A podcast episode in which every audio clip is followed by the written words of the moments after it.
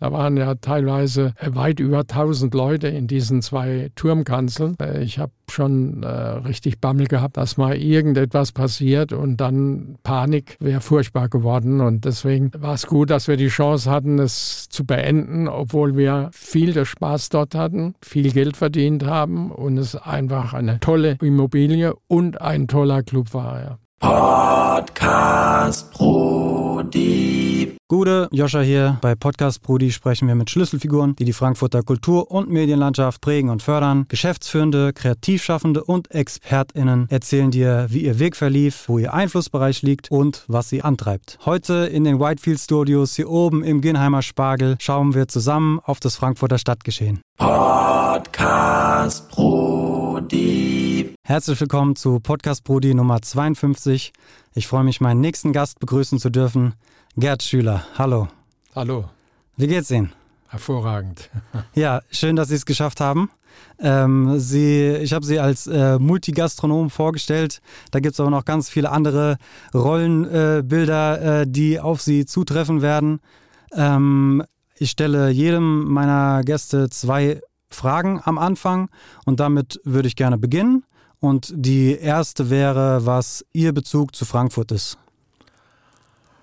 Mein Bezug zu Frankfurt, äh, ja, ich bin durch einen äh, bestimmten Anlass hierher gekommen. Äh, die meisten, ähm, oder sagen wir mal, das äh, ist das bekannteste, was ich gemacht habe, zusammen mit einem Partner, äh, das Dorian Gray war äh, der Grund, weshalb wir nach Frankfurt gekommen sind. Als äh, sich das abgezeichnet hat, ähm, gab, war auch das Dorian Gray noch kein Thema.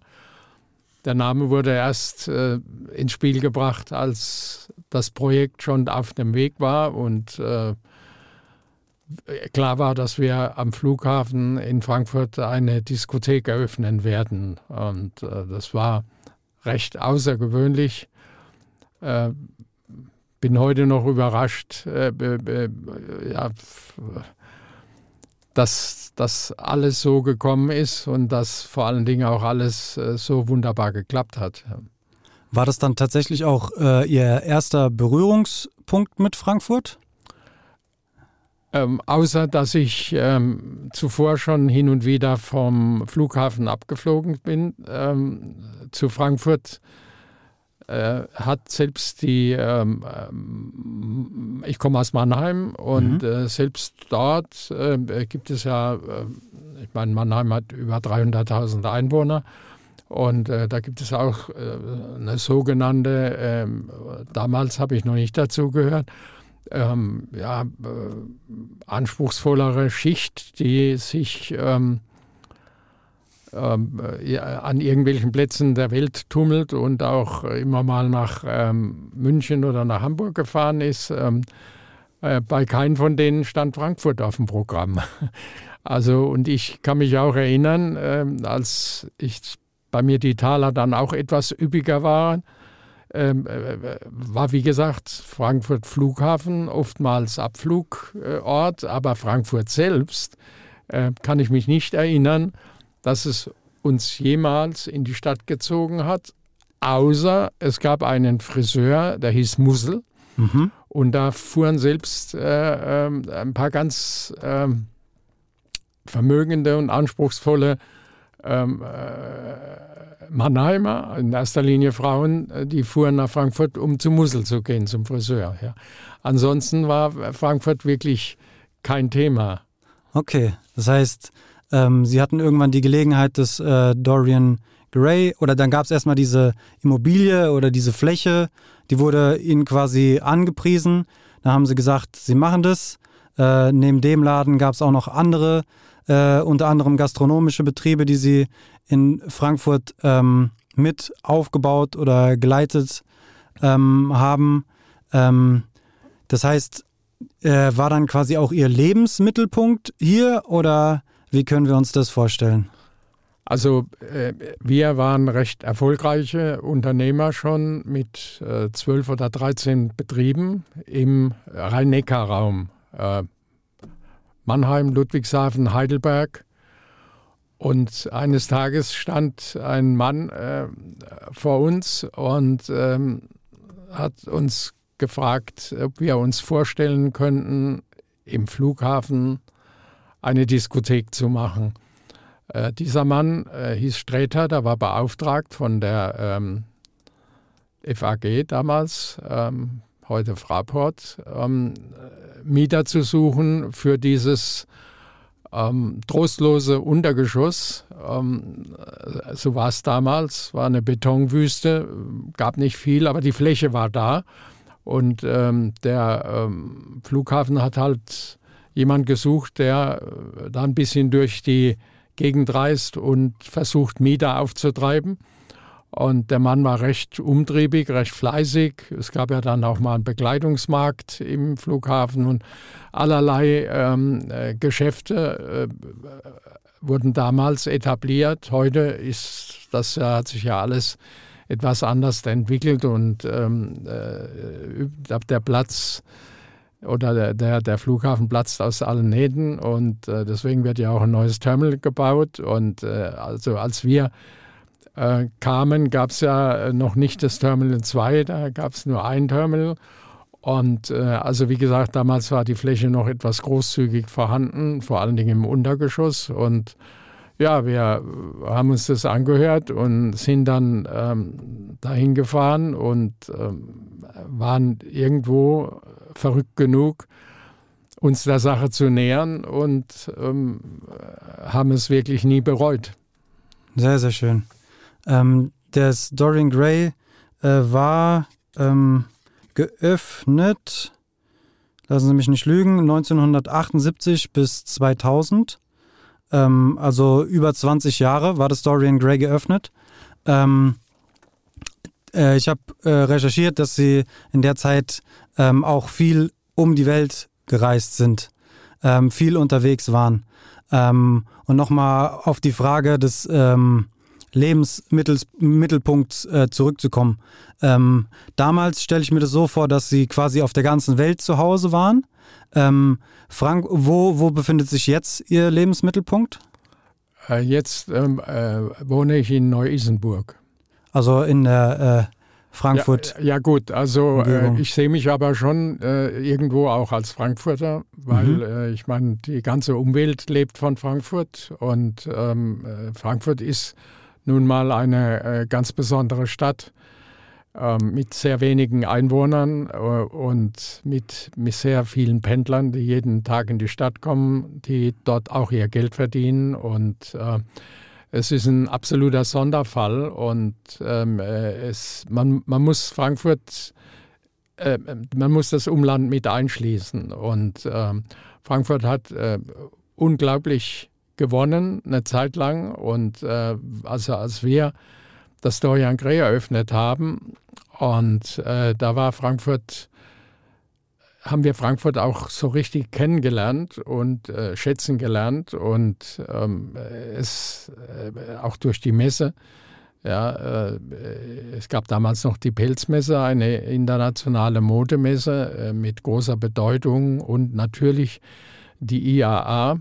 Und was ähm, ganz äh, interessant ist und für uns natürlich auch ähm, ähm, äh, immer ein, ein, ähm, eine Erwähnung wert ist. Ähm, Frankfurt war Ende der 80er, Anfang der 90er ähm, auch in der Musik, äh, in der äh, Technomusik, die damals aufkam, äh, weltweit mit an der Spitze.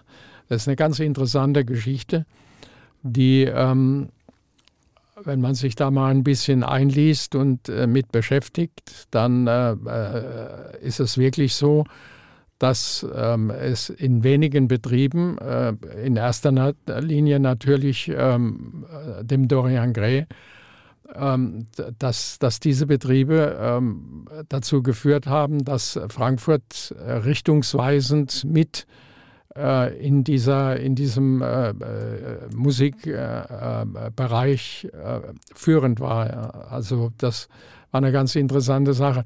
Es ist leider Gottes in, in vielen Bereichen Also ich, ich würde mal sagen, als ich von Frankfurt gehört habe, ähm, oder äh, sagen wir mal, ich habe nicht kein Bedürfnis gehabt, nach Frankfurt zu gehen, ähm, äh, als ich mit Frankfurt noch nichts zu tun äh, hatte. Äh, als ich dann hierher kam, ähm, habe ich Frankfurt auch äh, schätzen und lieben gelernt. Also äh, ich bin, fühle mich ähm, äh, schon irgendwo auch als Frankfurter und ähm, äh, habe ja hier auch eine Menge Betriebe äh, gehabt und habe auch teilweise in Frankfurt gewohnt, habe ein wunderschönes Haus besessen. Und ähm, also ähm, Frankfurt ist eigentlich unter den Metropolen wirklich die kleinste, aber äh, hat natürlich, äh, hat natürlich seinen Charme. Ne? Ja, also ich ähm, habe früher äh, immer gedacht, ich muss nach Berlin ziehen, weil ich will irgendwie was Kreatives mit Medien machen. Aber dann habe ich mir irgendwann gesagt, mir ist diese Stadt so wichtig und ich möchte gern einen äh, Teil dazu beitragen, dass sich hier eben die Kultur im weitesten Sinne äh, weiterentwickelt. Und äh, da habe ich das Gefühl, ist, bietet Frankfurt dann auch das Potenzial. Weil es ist schon schwierig, hier was auf die Beine zu äh, stellen. So im Vorgespräch hatten wir zum Beispiel das Thema Miete. So, wo kriegt man hier Räume, die man nutzen kann? Ähm, da ist die Latte schon sehr weit oben. Aber wenn man dann überlegt, äh, welche anderen Akteure sich da tummeln, beziehungsweise welche Felder noch offen sind, die man noch bespielen kann, die noch nicht erschlossen sind, da wird es dann vielleicht äh, wieder interessant. Ja gut, äh, Frank Frankfurt hat einen ganz besonderen Charme und es ist vor allen Dingen über, überschaubar. Und äh, es, ja, also ich habe in London gelebt, ich habe in Paris gelebt, ich habe in, äh, war in, in, in, natürlich in äh, Deutschland, äh, hatte in München ähm, eine Zeit lang mal ähm, kein Geschäft, aber äh, hatte eine Wohnung dort. Und natürlich haben wir auch äh, zwei Jahre in, äh, in Berlin äh, nach dem Dorian Gray in Frankfurt einen Dorian Gray in Berlin gemacht. Und äh, also ähm, äh, Frankfurt hat was und ich bin auch immer gerne wieder da. Le leider Gottes ähm, äh, hat es etwas an Bedeutung verloren. Die IAA ist verloren gegangen. Ähm, die Mode ähm, hat sich auch wieder etwas verflüchtigt. Das sollte ja etwas mehr passieren hier. Und ähm, ja, aber wie gesagt, ähm, es ist halt eine kleine Großstadt, aber hat ihren Charme und ich fühle mich hier wohl und bin, möchte auch ähm, äh, hier weiterhin äh, tätig sein. Sehr, sehr schön. Ähm, die zweite Frage, die ich äh, jedem meiner Gäste stelle, ist, ähm, was Sie mit dem Begriff Hip-Hop anfangen können. Ähm, haben Sie da eine Idee, was sich hinter diesem Begriff äh, verbirgt? Haben Sie vielleicht irgendwelche Assoziationen, die Sie mit dem Begriff verbinden? Gut, also Hip-Hop äh, ist, ist äh, einfach eine ähm, Musikrichtung, die eigentlich ähm, stark ähm, äh, gekommen ist, als wir schon oder als ich schon nicht mehr so im Diskotheken und damit auch Musikgeschäft unterwegs war. Und ähm, also ist, ist äh, eine der vielen Musikrichtungen, die, ähm, die heute angesagt sind. Ähm, bei, bei, mir hat es dann so bei, bei äh, Techno, ich meine, Hip-Hop ist ja letztendlich auch ähm, in erster Linie elektronisch produzierte Musik. Ja, überwiegend ja. elektronisch produzierte Musik und äh, da ähm, ist bei mir äh, bei, bei Techno, ähm, äh, ja, wie gesagt, ich, ich bin etwas versierter in dieser ganzen ähm, Entwicklung in den letzten vier Dekaden des vergangenen Millenniums. Mhm. Also äh, äh ich habe dann auch so 2005 war dann so mein, mein äh, letzter äh, konzentrierter Einsatz aber wie gesagt, davor, ja, von den 60er äh, Jahren, 70er, 80er, 90er, äh, diese ganze Entwicklung, äh, ich meine, äh, es, es war, als ich ein kleiner Bub war, äh, gab es ja ähm, äh, nur einmal ähm, richtige Musik zu hören in der Woche und das war äh, auf dem Sender EFN, der, der Ja. US Army, äh, einmal in der Woche und äh, da hab, äh, hing ich natürlich auch am Radio und ähm, äh, das ist also eine, eine ganz spannende äh, Angelegenheit und äh, nee, also zu Hip-Hop äh, kann ich nicht so viel sagen und es ist ähm, ehrlich gesagt auch nicht meine Wunschmusik, Mhm. äh, die ich jetzt äh, bevorzugt gerne höre. Aber äh, ganz grundsätzlich ist ja die ähm, elektronisch produzierte Musik ähm, ja auch hochinteressant, weil sie bietet ein Klangspektrum, äh, das kann man mit herkömmlichen Instrumenten in der Form gar nicht erzeugen. Ne? Ja, äh, da haben Sie interessante Punkte angesprochen, weil vor allen Dingen äh, in der Frankfurter Musikszene, sage ich mal, haben sich so der Hip-Hop und der Techno parallel zueinander entwickelt, Tür an Tür, weil die teilweise auch dieselben technischen Geräte benutzt haben. Und äh, tatsächlich, Sie haben AFN angesprochen, den Radiosender, äh, waren auch äh, amerikanische Soldaten maßgeblich mitverantwortlich dafür, dass ähm, diese Musikrichtung äh, Hip-Hop äh, nach Frankfurt gekommen ist und hier dann quasi adaptiert wurde von jungen Leuten, die äh, Lust hatten, sich da ähm, auszuprobieren und damit rumzuexperimentieren. Und dann sind wir ähm, auch wieder beim Techno und beim Dorian Gray, ähm, das eben einen maßgeblichen Teil dazu beigetragen hat, dass sich dieses Genre entwickeln und ähm, entfalten konnte.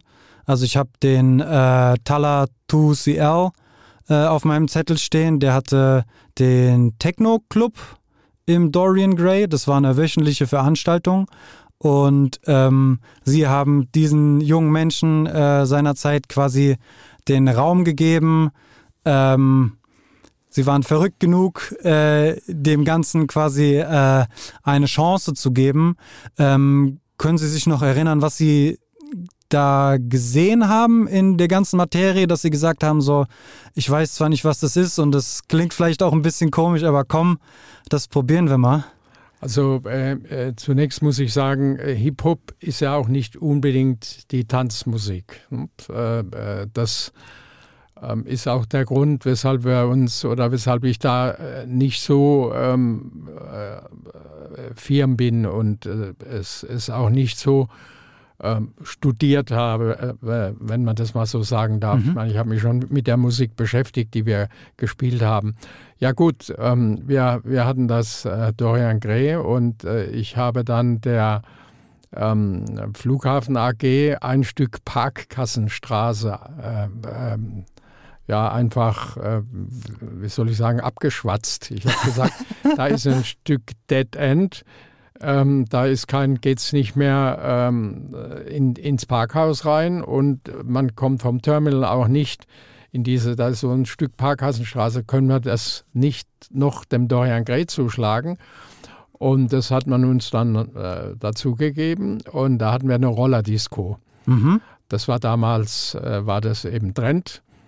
Und eines Tages ähm, äh, sagt mein Partner zu mir, äh, du Gerd, das sind zwei, ähm, zwei Leute, die äh, würde ich dir gern mal vorstellen, die haben eine Idee im, äh, in der Rollerdisco, ähm, irgendwie Musik, ähm, Techno und äh, er, er war, äh, also er hatte ein bisschen Problem, mir diese zwei Menschen vorzustellen, weil die kamen halt aus einem völlig anderen Bereich. Ja. Ja, Und ähm, ich habe mir das, äh, der, der, Tala und der, der Alex, und äh, ich habe mir die Jungs angeschaut und ähm, habe mich dann dadurch auch ein bisschen mit, mit der Musik beschäftigt und habe auch schnell erkannt, dass aufgrund dieser elektronischen, ähm, ähm, äh, äh, der ganzen Elektronik, dass das eine, eine völlig neue Musikrichtung ist und äh,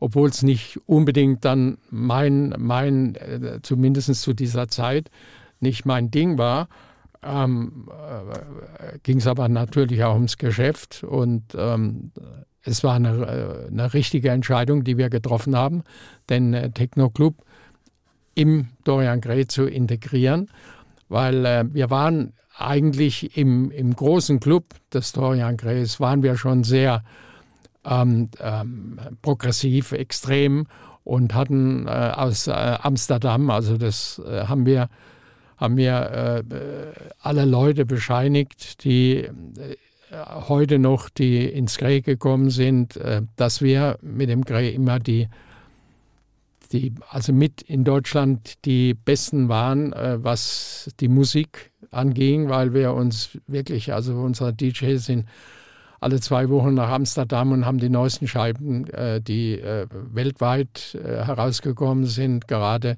mit dieser ähm, äh, Musik, in, in die schon sehr viele elektronische Komponenten drin waren. Die sind, ähm, äh, damit war der große Club schon eigentlich ein bisschen in die Richtung gegangen und dann kam der Techno-Club noch dazu. Und äh, das war also eine, eine, wunderbare Symbiose und hat, äh, äh ich würde mal sagen, nicht nur das Dorian Gray, sondern äh, ganz Frankfurt ja, mit, mit den äh, zwei, drei Läden, die es in der Stadt gab, gab, die dann noch in die gleiche Richtung sind, hat äh, ganz Frankfurt auf der Welt berühmt gemacht mit, mit dieser neuen Stilrichtung Musik. Und wir hatten ja auch ein paar Protagonisten und ganz erfolgreiche äh, Komponisten, die, ähm, die diese äh, Musikrichtung mit geprägt haben. Ne? Ja, voll. Also ähm, es gibt tatsächlich auch ähm, einige Podcast-Gäste, die schon da waren, die eben vom Dorian Gray gesprochen haben, die dem eben auch diesen Stellenwert ähm, beimessen. Kann ich mir das dann so vorstellen, dass es eine Schlange gab und dann gab es quasi zwei Räume und man konnte sich dann entscheiden, gehe ich in den großen Raum oder gehe ich in dieses Parkdeck oder waren das auch zwei getrennte äh, Schlangen, wo man sich anstellen musste? Uh, nee, also wir, wir ähm, es ist diese, diese Diskothek, wie man sie eigentlich äh, kannte, zu, zu, der damaligen Zeit, äh, gerade in einer Großstadt und mit Anspruch, da äh, wurde natürlich schon etwas auf die Kleidung geachtet und so weiter. Ähm, es war schon äh, ein bisschen ein Spagat für äh, uns, die Betreiber des Dorian Grace, ähm, das so zu handeln, dass alle glücklich waren, die drin waren.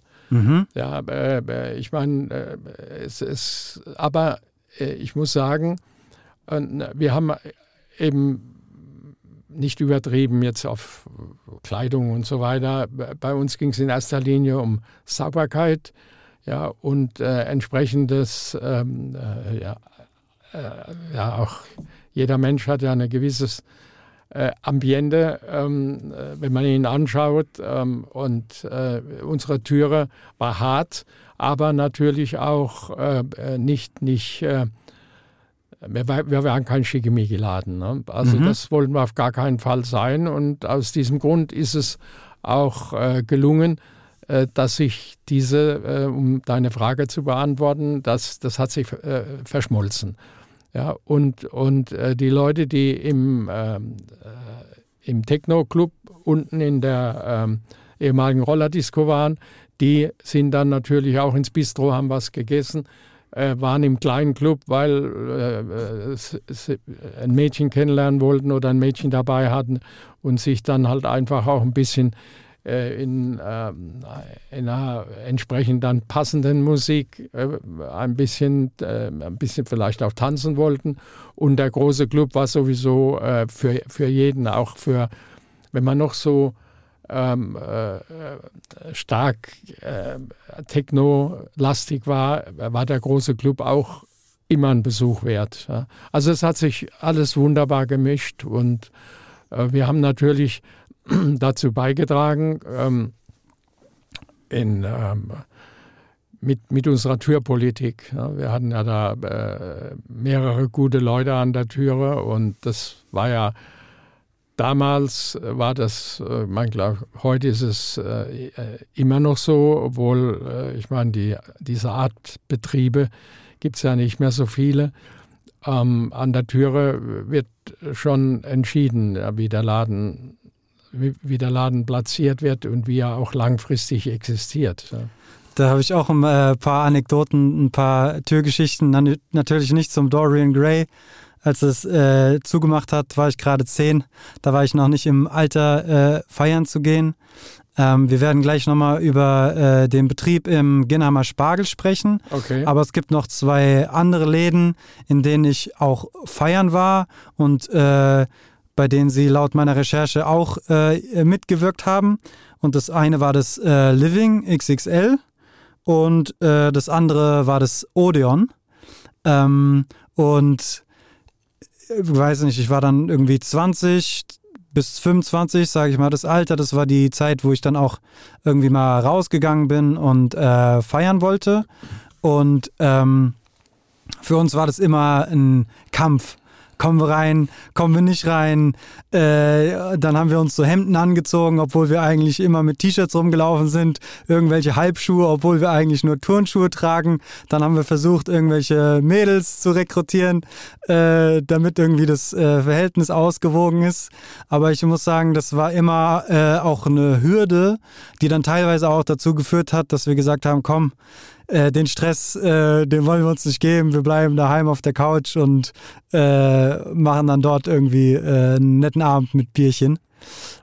Also es ist, es ist erstaunlich. Ich bin gerade neulich auf der Fressgasse unterwegs gewesen und dann kommt so ein, kommen so zwei, also zwischen 50 und 60 richtig gute Typen vorbei und äh, der eine sagt, hey Gerd, Gerd, hey, wie geht's? Und äh, dann äh, rempelt er seinen, seinen äh, äh, Freund an oder mit dem er unterwegs war und hat gesagt, Gerd, Schüler, Dorian Gray, da bin ich nie reingekommen.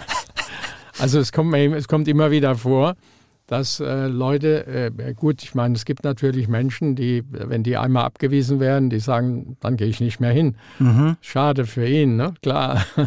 Aber ähm, äh, nee, es ist, ähm, die, die, wie gesagt, die Türpolitik, auch das Odeon war also auch einer meiner Lieblingsläden. Das äh, äh, haben wir ja auch zweimal umdekoriert. Einmal wird es zum Fantasy Garden, dann wird es zum Plastik, also erst zum Plastik und dann zum Fantasy Garden. Das war ein toller Betrieb, der immer hervorragend lief.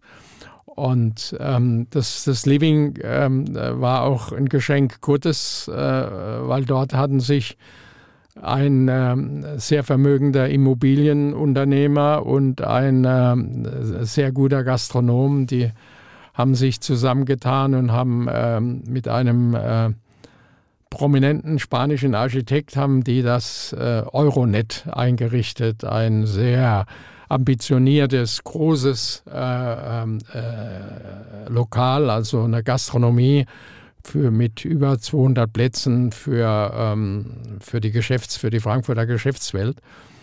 Und, äh, aber das wurde nicht angenommen und äh, wir, es war immer so meine Spezialität, die äh, günstig irgendwelche Läden zu finden, die ähm, man nicht für Millionen einrichten musste. Die waren schon ausgegeben, die Millionen in dem Euronet, sodass wir es dann relativ günstig zum, ähm, zum Living machten. Ne? Und das ist ja dann auch ein paar Jahre richtig gut gelaufen und war ein richtig toller Laden. Und ähm, ja. Weil ich habe mir aufgeschrieben, dass das Living von 1998 bis 2013 geöffnet war, also auch wieder äh, über 20 Jahre, 25 Jahre. Ähm, kann man äh, ihre Rolle, die sie beim Living inne hatten, äh, vergleichen mit der Rolle, die sie im Odeon inne hatten, vergleichen mit der Rolle, die sie beim Dorian Gray inne hatten? Waren das ähnliche Rollen? Gab es da Unterschiede? Wie können wir uns das vorstellen? Also ich hatte, ich hatte 13 Läden in äh, Mannheim und ähm, Ludwigshafen und Heidelberg und es war mir alles ein bisschen viel. Ich hatte zwar, bin ich ja noch Autorennen gefahren, das hatte ich dann auf, aufgehört. Und weil das ging nicht, ähm, also ich bin ja ziemlich professionell gefahren und dann noch Gastronomie, das hat sich nicht vertragen.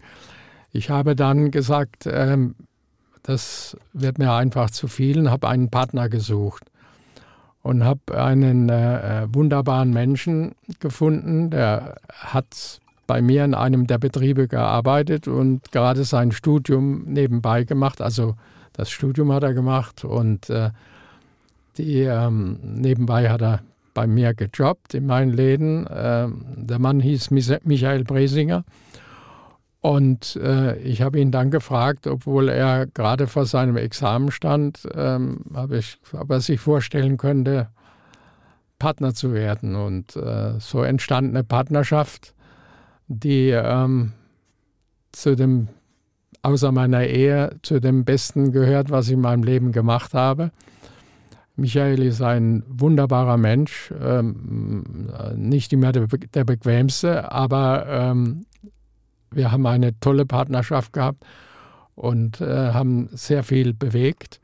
Und ich war der ein bisschen verrücktere äh, und auch der Aufreißer. Ich habe die Läden, äh, die meisten Läden habe ich eben äh, auch äh, an Land gezogen mhm. und er war mehr der Mann, der ähm, dann das Personal im Griff hatte und äh, abrechnungstechnisch ähm, äh, und eben auch bei der ganzen Vertragsgestaltung und so weiter. Also ein ganz, ganz heller Kopf. Ähm, in der Gastronomie gibt es normalerweise nicht so viele helle Köpfe. Ähm, ich bin ja auch, ähm, äh, habe auch kein Studium absolviert. Ich bin gelernter Kfz-Mechaniker und dann ähm, mit viel Glück, weil äh, Geld war, war nicht da, äh, zum Rennsport gekommen und habe im Rennsport die paar Taler verdient, ähm, nicht ganz risikolos, ähm, die äh, ich benötigt habe, um meinen ersten Gastronomiebetrieb zu eröffnen. Da hieß Cockpit, da stand meine Trophys drin. Mhm. Und so bin ich zum Gastronom geworden und so sind, bin ich dann zusammen mit meinem Partner oder sind wir dann zusammen mit meinem Partner äh, zu den äh, zu einem der größten Gastronomen in Deutschland geworden. Und ähm, jetzt, äh, um, um die Frage äh, abschließend zu beantworten, also ich war eigentlich derjenige, der sich, wenn der Laden lief, auch dann erlauben konnte, äh, nochmal ähm, ein halbes Jahr in äh, London zu verbringen oder, oder drei Monate in New York zu sein. Und äh, das, äh, weil äh, die Firma mit teilweise fast 50 Betrieben mhm. war hervorragend organisiert. Ja. Ja, das ist ja ein riesengroßer Apparat. Also äh, das wird nicht so sein, dass sie dann äh, jeden Betrieb wöchentlich einmal besuchen, weil das wären dann irgendwie fünf Betriebe am Tag. Das ist ja rein rechnerisch mhm. gar nicht ähm, möglich. Ähm, äh, wollen wir kurz über das Projekt im äh, Ginnamer Spargel äh, sprechen, der hier so schön steht. Ähm, Im Vorfeld habe ich auch recherchiert. Das äh, war äh, wohl ein recht kurzer ähm, Zeitraum verglichen mit den Betrieben, über die wir gerade gesprochen haben. Ähm, ich habe aufgeschrieben 1989 bis 1993, also vier Jahre. Ich habe, mhm. ne? Mhm, das stimmt nicht. Das stimmt nicht? Nein, nein, äh, wir, ähm, es, es, gab eine, ich, ich glaube, den Turm haben wir 97 haben wir das Engagement beendet. Ähm, da war eine Asbestsanierung dazwischen. Da wurde zwischendrin mal geschlossen, okay. weil, weil er Asbest saniert werden musste. Also ein Turm waren wir von 89 bis, ich glaube, bis 97, 96, 97. Also auf jeden Fall. Ähm, länger, ja. Länger, ja, ja, ja, ja. Und äh, ich meine, denn, äh, der Turm ist, äh, ist, ist eine ganz besondere Immobilie der so ein bisschen stiefmütterlich, äh, weil er eben nicht im Zentrum ist, äh, da neben der Bundesbank steht, aber der äh, es in sich hat. Es ist weltweit die größte Turmkanzel, vom Volumen her die größte Turmkanzel. Mhm. Ähm, äh, und ist, ist eine herrliche Immobilie und wir, ähm, wir wären auch gerne, wir hätten es auch gerne länger gemacht, aber äh, es, es war einfach in der Form äh, nicht, mehr, nicht mehr zu betreiben. Wir hatten einfach zu viele Gäste und äh, damit ähm, eine latente Gefahr, bestand eine latente Gefahr, dass bei einem Notfall die, ähm, ich habe es schon gesagt, größten Turmkanzeln der Welt nicht entfluchtet werden können. Mhm.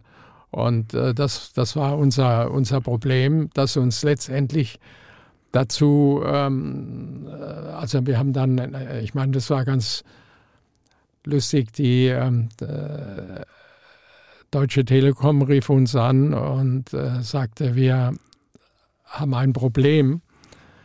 Äh, wir bauen am Fuß des Turms ein Verwaltungsgebäude und dadurch können Ihre Gäste nicht mehr mit so vielen Fahrzeugen dort parken.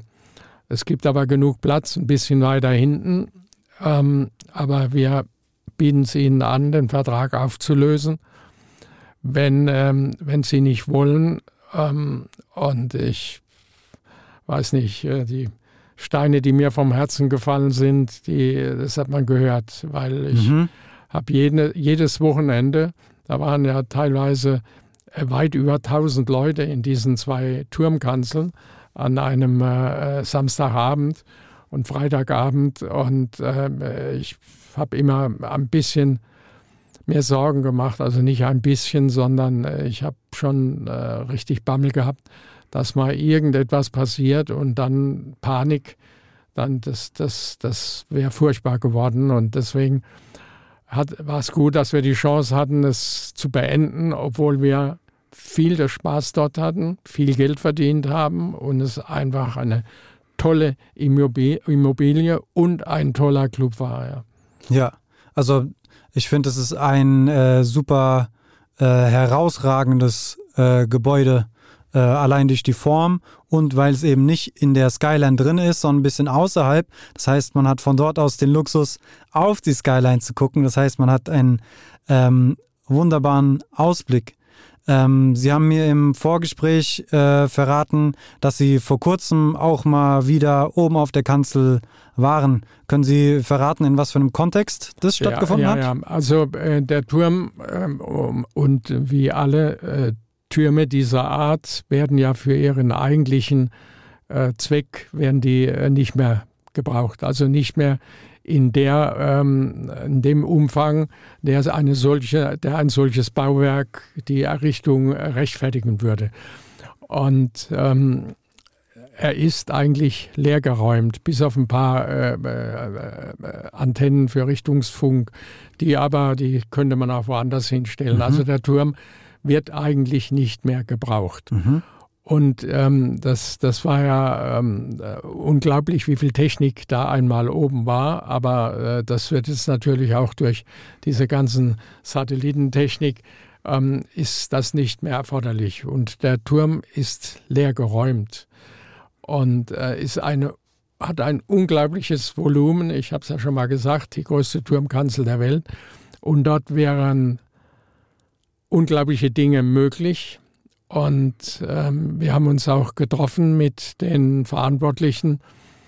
Ähm, das ist eine Tochtergesellschaft der Telekom, die die Türme jetzt in Deutschland äh, verwaltet und äh, betreibt.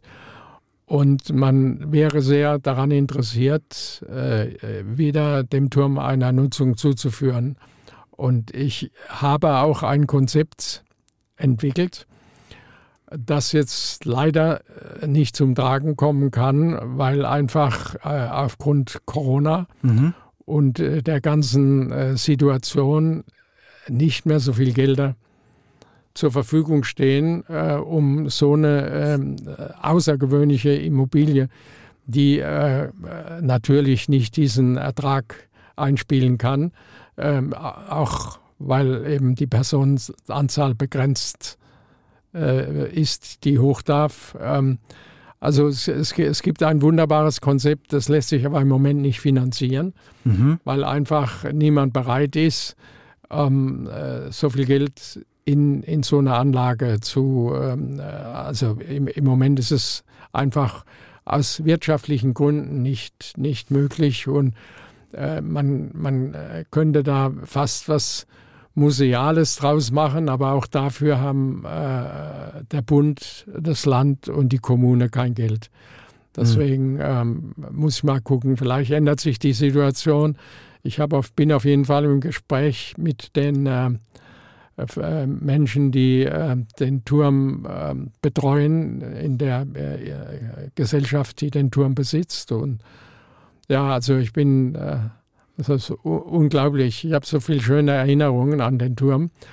Und äh, ich kann mich noch erinnern, ähm, als äh, wir gehört haben, dass diese Immobilie leer stand, der Betreiber der ersten Gastronomie, ähm, der die ganzen Türme der Deutschen Telekom, ähm, der, po der Deutsche Post und dann Telekom ähm, äh, als Gastronom betrieben hat, äh, hat übrigens auch die Türme als Co-Bauherr gebaut. Also mhm. der hat sich auch am Bau beteiligt und das war für den Gastronom, für einen Gastronom war das mindestens fünf Nummern zu groß. Das heißt, er hat also mit allen seinen äh, Engagements in den Türmen eine fürchterliche Pleite hingelegt.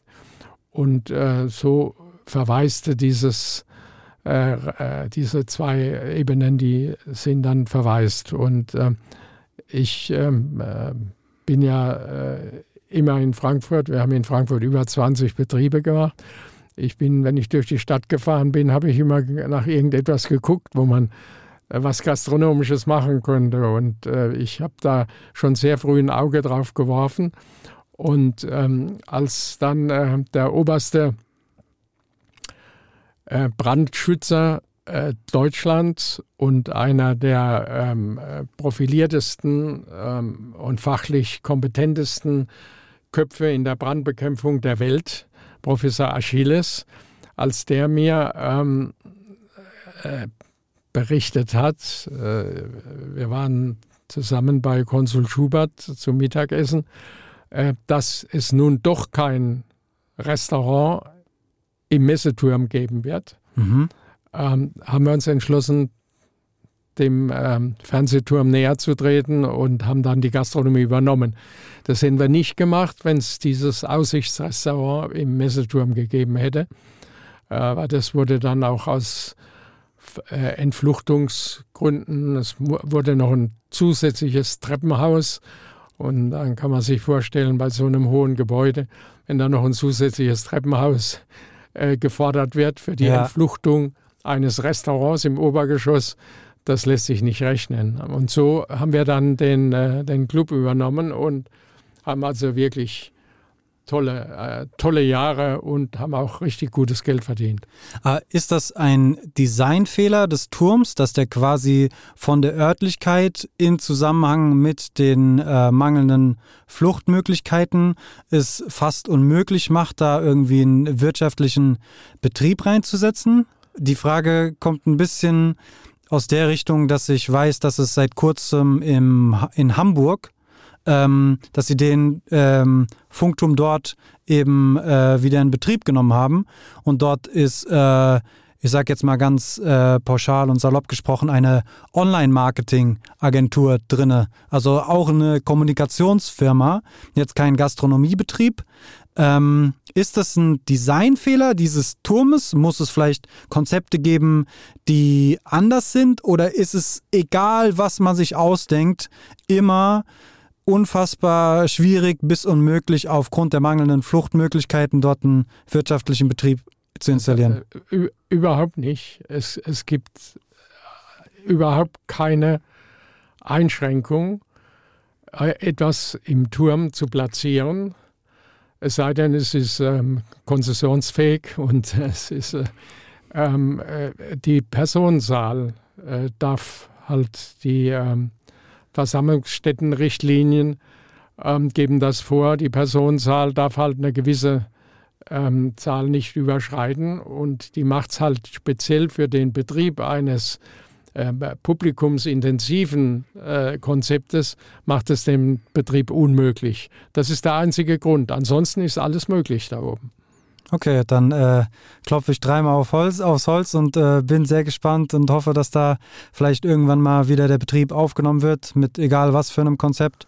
Ja ähm, gut, ja gut man, äh, man braucht halt Deckungsbeiträge, weil der Betrieb ist sehr teuer. Mhm. Und ähm, die Personenzahl, die zugelassen wird, äh, die äh, müsste schon äh, den teuersten Champagner trinken und zwar jeden Abend, also wenn es Gastronomie werden sollte müsste den teuersten Champagner trinken und jeden Abend äh, nach Möglichkeit äh, jeder, der oben ist, zwei Flaschen, damit, damit die Miete erwirtschaftet werden kann. Ne? Ja, das, dann muss es ja ein Mischkonzept werden, weil das ist utopisch, dass das passiert, dass dort jeden Abend Leute zwei Flaschen Champagner trinken. Das heißt, es kann vielleicht ein Teil des Konzeptes sein, aber dann muss es vielleicht noch ein Konzept geben, das tagsüber funktioniert, äh, ein anderes Geschäft, damit das halt äh, nicht von einer Sache abhängig ist, sondern genau, dass genau, es äh, genau. in unterschiedlichen Ebenen genau, bespielt werden kann. Ich will, ich, will, ich habe hab ein Konzept dafür, das sich auch rechnet, aber das, wie gesagt, ähm, bezuschusst werden muss, weil es ist auch ähm, äh, ein kultureller Aspekt, mhm. äh, das auch bezuschusst werden sollte. Also da hat äh, der Bund und äh, das Land äh, auch schon Geld zugesagt. Äh, nur leider Gottes wird das Geld, wie wir alle wissen, jetzt für andere Dinge gebraucht. Mhm. Und das, der Turm muss ganz hinten anstehen. Aber vielleicht wird es ja mal was. Ja, wir, wir haben Geduld. Äh, ja. Mein Traum ist auch immer noch, dass wir irgendwann unser Podcast-Studio dort oben drin haben.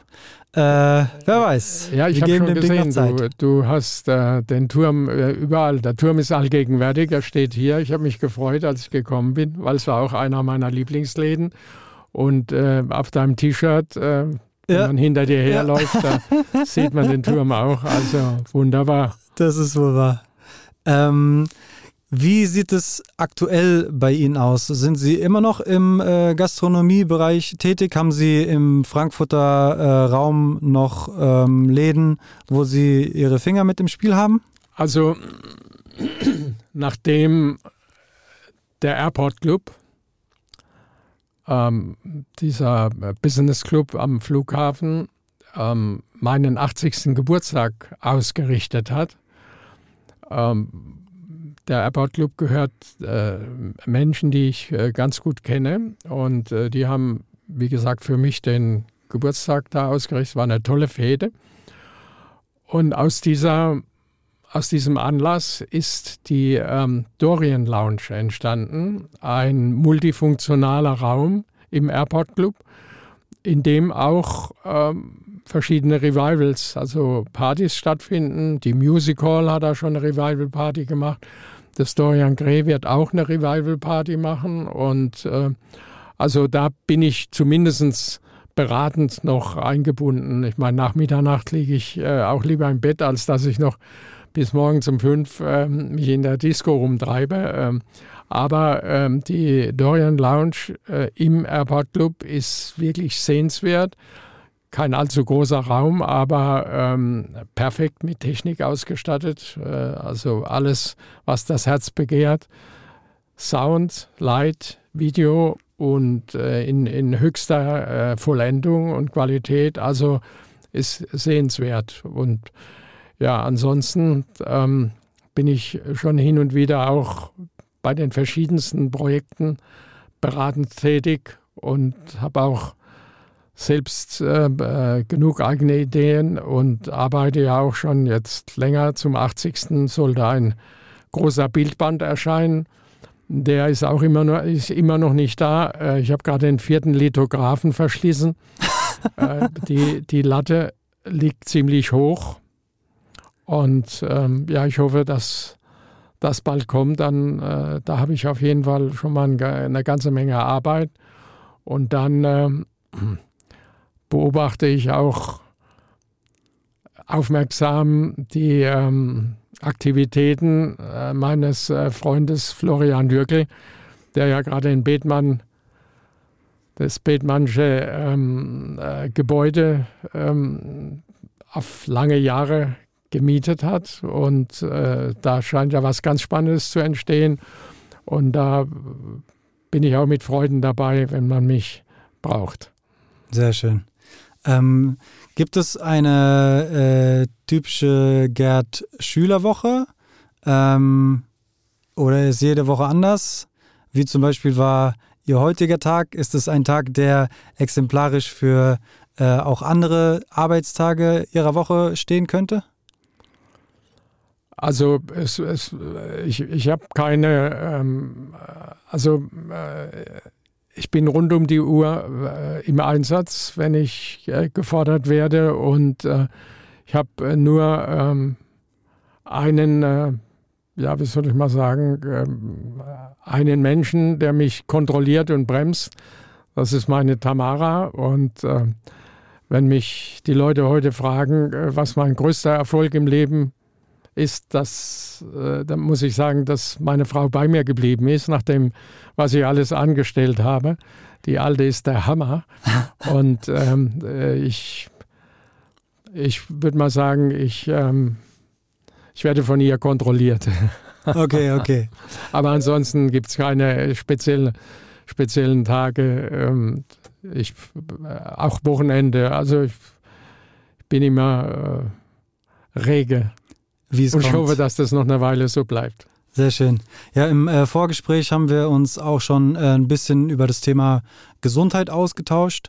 Ähm, Sie haben im Jahr 2015 so einen kleinen äh, Ratgeber, sage ich mal, herausgegeben, in dem Sie so persönliche Erfahrungen äh, verarbeitet haben.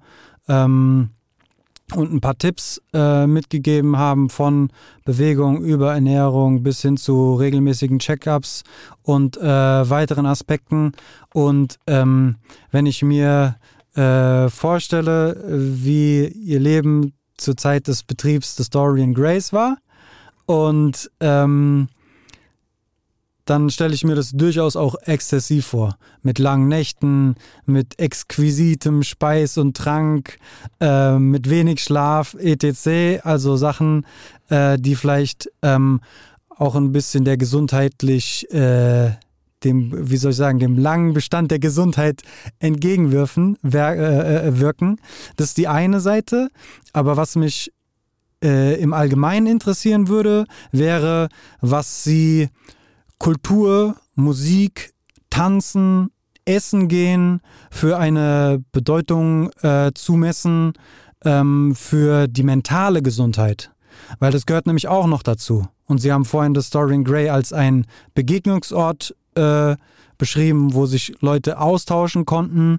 Ähm, haben Sie das Gefühl oder glauben Sie, dass solche Betriebe und solche Angebote auch wichtig sind äh, für die mentale Gesundheit und nicht nur das Gegenteil machen?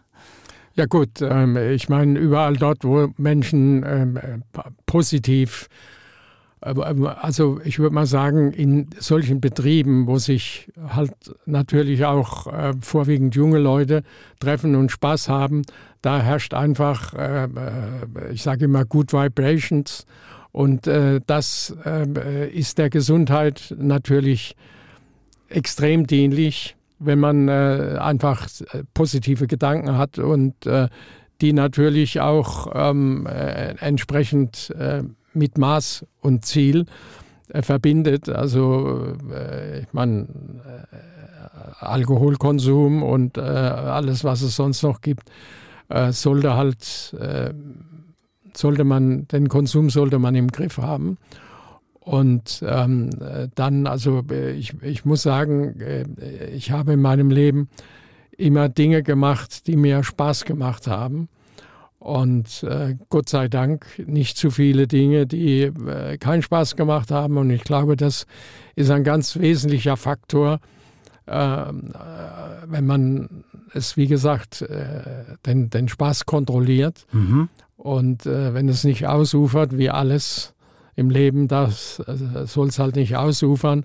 Aber es, ich meine, über das, was wir sprechen und die, ähm, äh, das Savoir-vivre, die Musik, äh, die mhm. Begegnung und äh, das sind einfach positive Dinge. Das ist die, das, das Sunny Side of Life. Und ähm, je, je, je öfter und je länger man sich da aufhält, wie gesagt, ohne über die Stränge zu schlagen, desto glücklicher ist das Leben und äh, desto länger äh, ist man sicherlich auch am Leben. Mhm.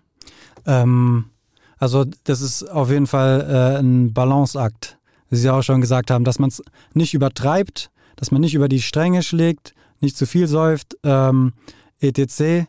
Ähm, Gab es mal Punkte in Ihrem Leben, wo Sie drüber gegangen sind, wo Sie über diese Grenzen gegangen sind? Weil ich frage mich, was hat Sie dazu bewegt, quasi diesen Ratgeber oder dieses, diese gesammelte, dieses gesammelte Wissen zu verfassen? Gab es da ein bestimmtes Schlüsselevent oder war das ein Prozess? Wie können wir uns das vorstellen? Also ich bin in Monza beim äh, Vier-Stunden-Rennen mal brutal abgeflogen in der ersten Runde beim Anbremsen der Schikane aus weit über 200 ähm, äh, un, ungebremst äh, äh, in die, in die ähm, damals kam die Leitplanke noch aus dem Boden und äh, da bin ich wie ein äh, Katapult, äh, bin ich äh, fast 100 Meter weit geflogen äh, mit einem zwischenzeitlichen äh, Aufschlag aufs Dach, bei dem ich mir den, die Rückenwirbel gebrochen habe. Ähm, Scheiße. so nebenbei bemerkt, nach meinem Unfall hat man den, die gesamten Beplankung der Rennstrecke in Monza geändert. Und ähm, ich war monatelang im Ganzkörpergips und bin also knapp an der Querschnittslähmung vorbei. Und ähm, ja, habe danach einige gesundheitliche Probleme ähm, gehabt, die nicht vom Unfall herrührten, sondern äh, die einfach mein Schwach, Schwachpunkt waren. Und äh, das war mein Darm. Der hat sich nie gemeldet. Äh, der Darm meldet sich meistens erst dann, wenn es schon zu spät ist oder wenn die Beschädigung allzu groß ist. Also durch den Unfall, so schlimm er war, bin ich äh, auf diesen Schaden aufmerksam geworden äh, und äh, habe durch viel Glück und Disziplin und so weiter, ähm, ich, bin ich wieder gesund geworden. Und, und ähm, ja, das war mir eine Lehre fürs Leben. Und ähm, es, es ist, äh, ja, man, man muss ganz einfach in sich reinhören und äh, man hat auch große Chancen, wenn man, äh, wenn was schief geht und wenn man ein Gebrechen hat, wenn es jetzt nicht gerade eine üble Krebserkrankung ist, äh, dann kann man mit der entsprechenden Disziplin und natürlich auch ärztlichen Rat, kann man da sicherlich fast alles reparieren. Das heißt, Sie haben dann Stück für Stück den Champagnerkonsum runtergefahren. Ähm, gab es, also wann hat quasi so der Lifestyle-Change angefangen? Ich stelle mir nämlich das so vor, dass das eben halt äh, dieses Event war, ähm, diese Pro äh, Prognose und dann, okay, ich muss was ändern. Äh, ich kann nicht mehr die ganze Zeit mit 100 äh, km/h Vollgas fahren. Ich muss irgendwas äh, ändern. Äh, in was für einer Periode Ihres Lebens war das? Ja gut, ich war äh, 30 Jahre und war eigentlich auch auf dem Zenit meiner, äh, meiner motorsportlichen Laufbahn und hatte, hatte noch viel vor und ähm, musste aber erstmal wieder gesund werden. Und äh, also auch mit dem Rennsport wollte ich eigentlich noch nicht aufhören. Aber nachdem äh, die Gastronomie dann schon doch, da war schon viel zu tun und das ließ sich einfach nicht mehr unter einen Hut bringen. Und in der Gastronomie ähm, habe ich ja gutes Geld verdient und, und äh, habe meine Existenz aufgebaut. Und der Rennsport war ähm, doch nicht ganz ungefährlich. Ich erinnere mich an eine, ich bin ja eine, eine äh, Rennserie gefahren. Äh, da haben äh, pro Rennen immer so 120 Fahrzeuge in verschiedenen Klassen teilgenommen. Und da gab es sechs Rennen hintereinander, in einem Jahr jedes Mal einen Toten. Also es war nicht ganz ungefährlich. Und ähm, ich hatte dann nach meinem Unfall, bin ich ja noch fünf Jahre gefahren, äh, aber äh, habe dann irgendwann gemerkt, es, es lässt sich nicht mehr ähm, äh, vereinbaren. Die äh, Nächte, die ich mir um die Ohren schlagen musste, nicht jeden Abend, aber äh, natürlich musste ich auch in den Betrieben unterwegs sein. Und äh, der, der Rennsport, äh, das, äh, also es ging nicht mehr. Und dann habe ich schweren Herzens aufgehört, Rennen zu fahren und war aber glücklich, dass ich so gut da rausgekommen bin. Ja, ja und äh, wir freuen uns, dass Sie hier sind und diese tollen Geschichten erzählen und auch noch weiter in der Stadt äh, tätig sind. Ähm, wir haben es geschafft. Äh, vielen, vielen Dank für Ihre Zeit, für das Gespräch. Gibt es noch etwas, äh, was Sie loswerden möchten? Irgendwelche Projekte, Termine, die Sie ankündigen möchten? Etwas, worauf Sie hinweisen möchten? Eigentlich ähm, haben wir schon über alles gesprochen. Ich meine, ich hoffe, dass ähm, mein Bildband ein richtiger Erfolg wird und äh, ich hoffe, dass der Florian mit der Bethmann Bank ähm, äh, wirklich was ganz Tolles hinkriegt. Bin überzeugt davon. Und ähm, dir wünsche ich mit deinen ähm, wirklich auch äh, selbstlosen Bemühungen hier die ähm, erfolgreichen oder äh, ja, wichtigen Macher der Stadt ans Mikrofon zu zerren und vor die Kamera zu zerren, dass du weiterhin erfolgreich bist. Und ja, dann bedanke ich mich. Vielen, vielen Dank.